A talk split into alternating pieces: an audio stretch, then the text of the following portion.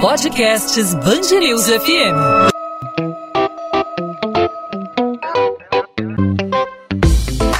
Dois às 20, com Maurício Bastos e Luana Bernardes.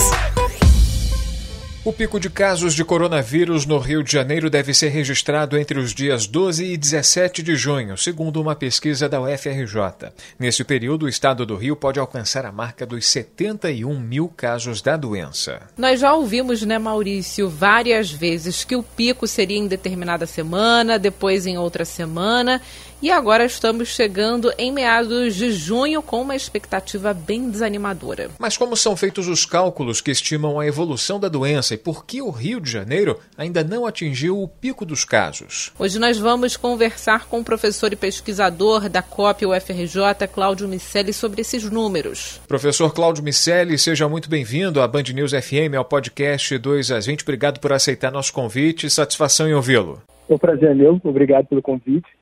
Cláudio, primeiramente queria saber de você de que forma são feitos esses cálculos, né? Como se, como se chega a essa conclusão de que o pico de contágio no município do Rio vai ser na metade do mês? Antes era estimado para o começo de junho, outros momentos foram apontados como possibilidade de picos. Tem a ver com o número de casos confirmados, de pessoas, de pacientes internados. Como é que é feita essa conta?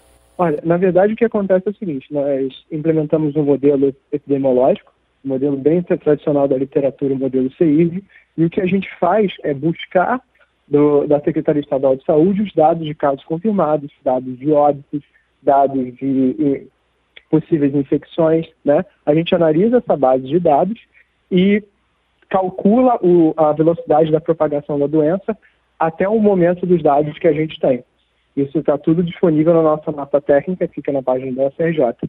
Depois desse momento, a gente, a partir do, do, momento que a gente tem, do dia que a gente fecha a nossa, o nosso monitoramento, a gente faz uma simulação com esse modelo, dizendo, ah, se a gente seguir esse mesmo comportamento durante as próximas semanas, quando é que seria o pico? Né? Então, o que a gente faz é tentar achatar o máximo possível essa diferença entre o que a gente tem de informação e a simulação. E como a gente faz isso semanalmente, a gente está sempre atualizando esse valor do pico.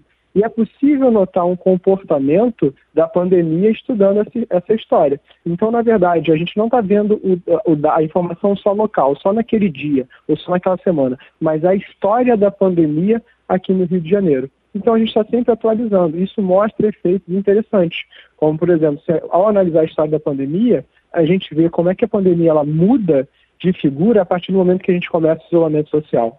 Como é que a velocidade de propagação da doença ela cai consistentemente a partir do isolamento.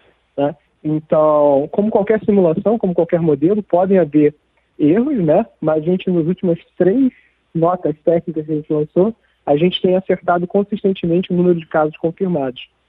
Então, é por isso que para a gente é preocupante, ter 70 mil casos confirmados até o meio de junho, mas ela é consistente com o que tem se apresentado. É claro que com a abertura, né, o fim do isolamento social, pelo menos, mesmo que parcialmente, na próxima segunda-feira, a gente acha que isso pode mudar o comportamento. Cláudio, você falou de um comportamento da pandemia. Com base nos seus estudos, qual o comportamento que a pandemia tem aqui no Rio de Janeiro? A gente já atingiu um platô no número de casos, os casos vão permanecer altos, mas estáveis ao longo dos próximos meses, ou já há alguma previsão de redução no número de infectados aqui no Rio de Janeiro? Não, olha, a part... as pandemias elas reduzem o número de casos a partir do momento do pico, né? A grande questão, não, e como é uma doença que a gente não tem uma vacina, o que a gente tenta fazer é garantir que a gente tem infraestrutura de saúde para atender as pessoas que vão estar infectadas, ou seja, que por vez o número de pessoas infectadas seja reduzido. Isso que significa o achatar a curva, ou seja, a velocidade de propagação tem que reduzir para que a gente possa, as pessoas que possam ser infectadas possam vir a ser tratadas. Então, no começo, o, o, o fator da propagação que vocês estão vendo nos jornais como o fator R, no estado do Rio era muito alto. E a gente sabe que analisar o estado do Rio como todo, como todas as suas vicissitudes, é muito complicado. Então a gente dividiu isso em regiões. Cidade do Rio, cidade de Niterói, região metropolitana, região metropolitana 1 e 2, né, separando os grandes centros urbanos, região serrana. No relatório 3 a gente vai ter uma série de novas, 3 e 4, uma série de novas regiões analisadas. E a gente vê que começa o R, né, esse fator de propagação começa muito alto, a partir do momento da, do isolamento social, ele começa a cair consistentemente, né? Hoje, por exemplo, eu, não, eu, acho que o valor de R, se eu não me engano, na nota 3, tá, já começa a estar abaixo de 2, o que apesar de ser muito menor do que quando começou, ainda é um valor alto, o ideal seria que estivesse abaixo de 1, e a gente caminha nessa direção se a gente mantivesse esse esforço. Né? A, a grande questão é tipo, que toda essa propagação, ou seja, diminuir essa superfície de infecção, a superfície da propagação da doença, depende de você isolar as pessoas de estarem suscetíveis, ou seja, isolar que as pessoas tenham, tenham esse contato. Isso significa, por exemplo, você cortar questões de mobilidade, esse tipo de coisa, para evitar que as pessoas circulem. Cláudio, para baixar então esse fator R, além do isolamento social, você falou que tem que estar abaixo de 1, esse é o, é o número ideal nesse momento que a gente vive. Para estar abaixo de 1, o que, que é necessário fazer além de promover e estimular o isolamento social? Por exemplo, testagem em massa, outros, outras Olha, medidas, é, outras políticas públicas é, são necessárias para reduzir esse, esse índice? Sim. Sim, o, eu tenho notado que existe uma preocupação tanto do governo do Estado quanto do governo da cidade em prover essas políticas, mas você precisa de isolamento social, restrições de mobilidade, né, para evitar que as pessoas é, entrem. É, é, preocupação com a higiene básica, né, o uso de máscaras é aconselhado. O, no caso onde as pessoas ficam doentes, né, você conseguir de alguma forma prover né, alguma forma de isolamento, né? Por exemplo, se um familiar está doente, você conseguir ter um banheiro separado, um, um, um cômodo separado onde esse familiar possa ficar. Então, para algumas famílias isso é muito difícil. Então, passa, passa a papel do Estado ter esse, esse pessoal, né, garantir essa, essa questão. Tanto que vocês vão ver algumas cidades como Niterói, que eles têm quartos de hotéis separados para as pessoas que, que são identificadas como, como infectadas, né? A testagem em massa é muito importante porque ajuda a gente a reconhecer, a conhecer o comportamento da pandemia. A maior parte dos infectados por Covid, eles são assintomáticos, ou seja, não apresentam nenhum sintoma. Isso é, acaba que isso é uma das coisas que é mais difíceis, porque se essas pessoas não estão seguindo isolamento social, elas podem estar infectando as pessoas sem, sem nem ao menos saber que elas estão com Covid, tá? Então, essas são questões que têm que, têm que ser tratadas e quanto mais a sério a gente levar essas questões, mais rápido a gente sai desse, dessa situação.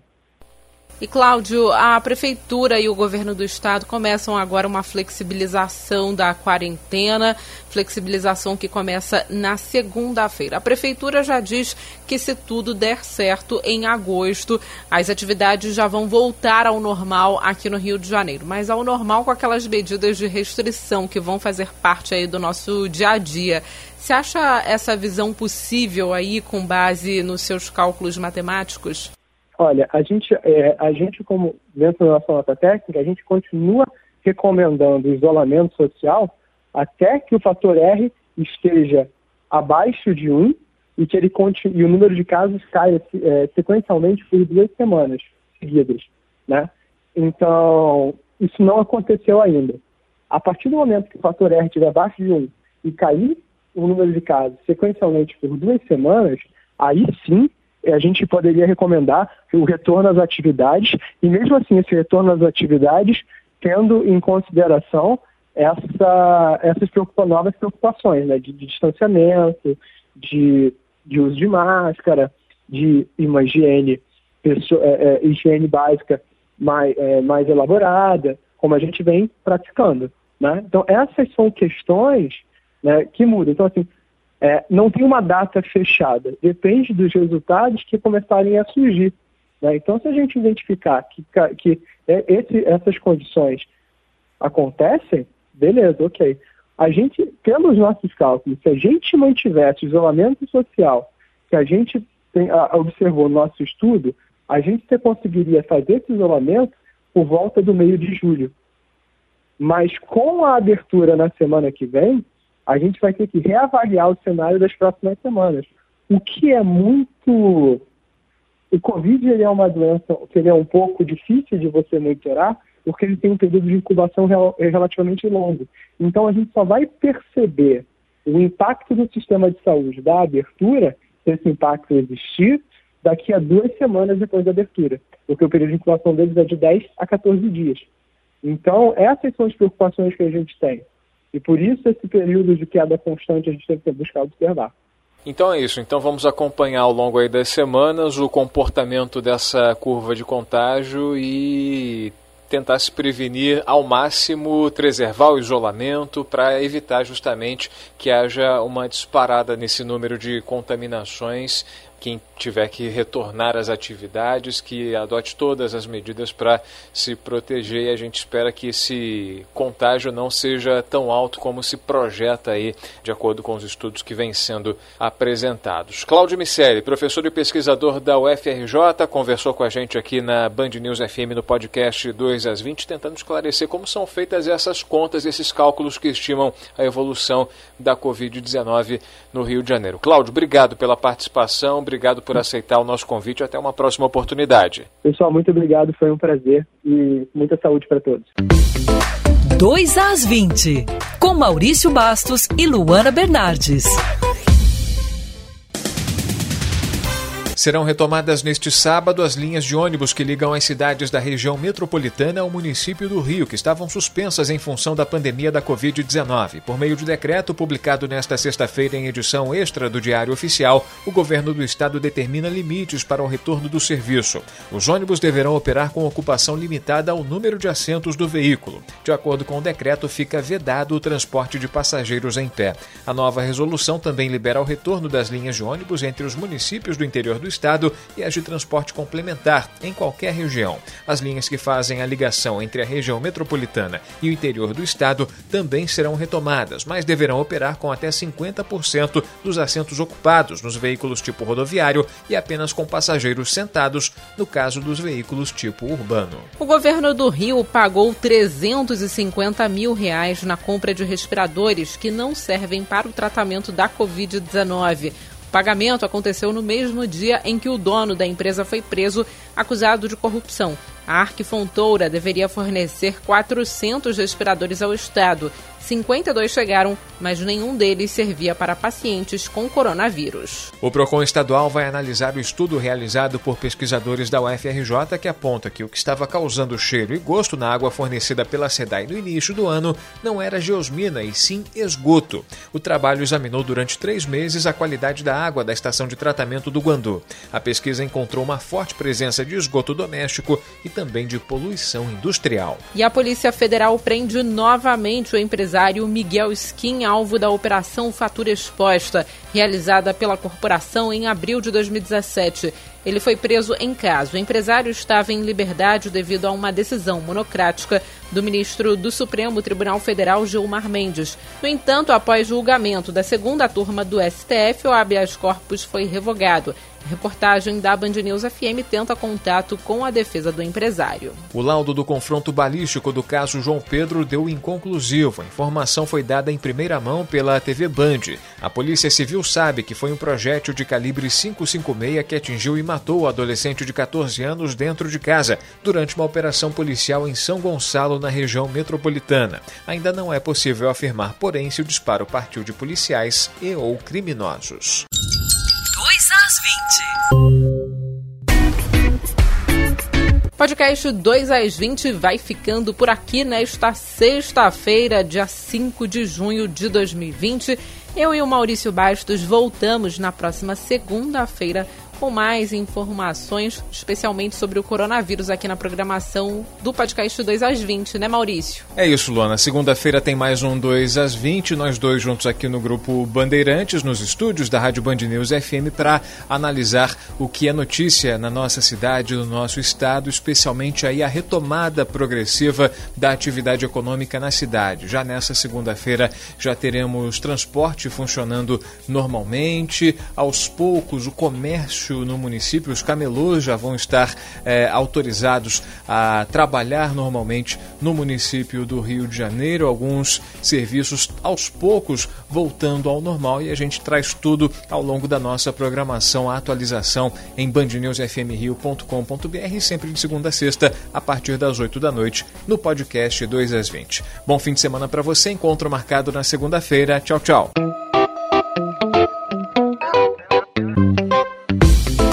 2 às 20, com Maurício Bastos e Luana Bernardes.